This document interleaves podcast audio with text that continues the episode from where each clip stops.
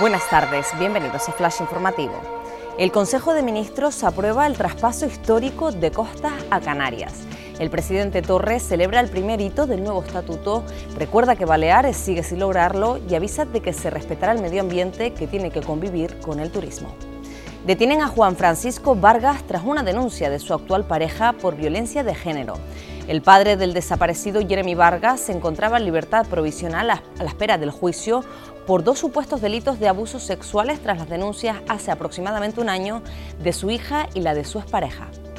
España responde al fin contra la reincidencia de los carteristas. Entra en vigor una reforma para castigar con penas de 6 a 18 meses de cárcel los delitos leves de hurto cometidos sobre objetos cuyo valor no superen los 400 euros.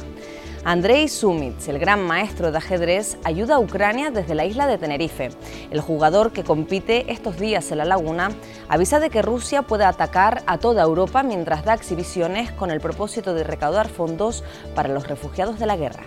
Más noticias en diariodavisos.com.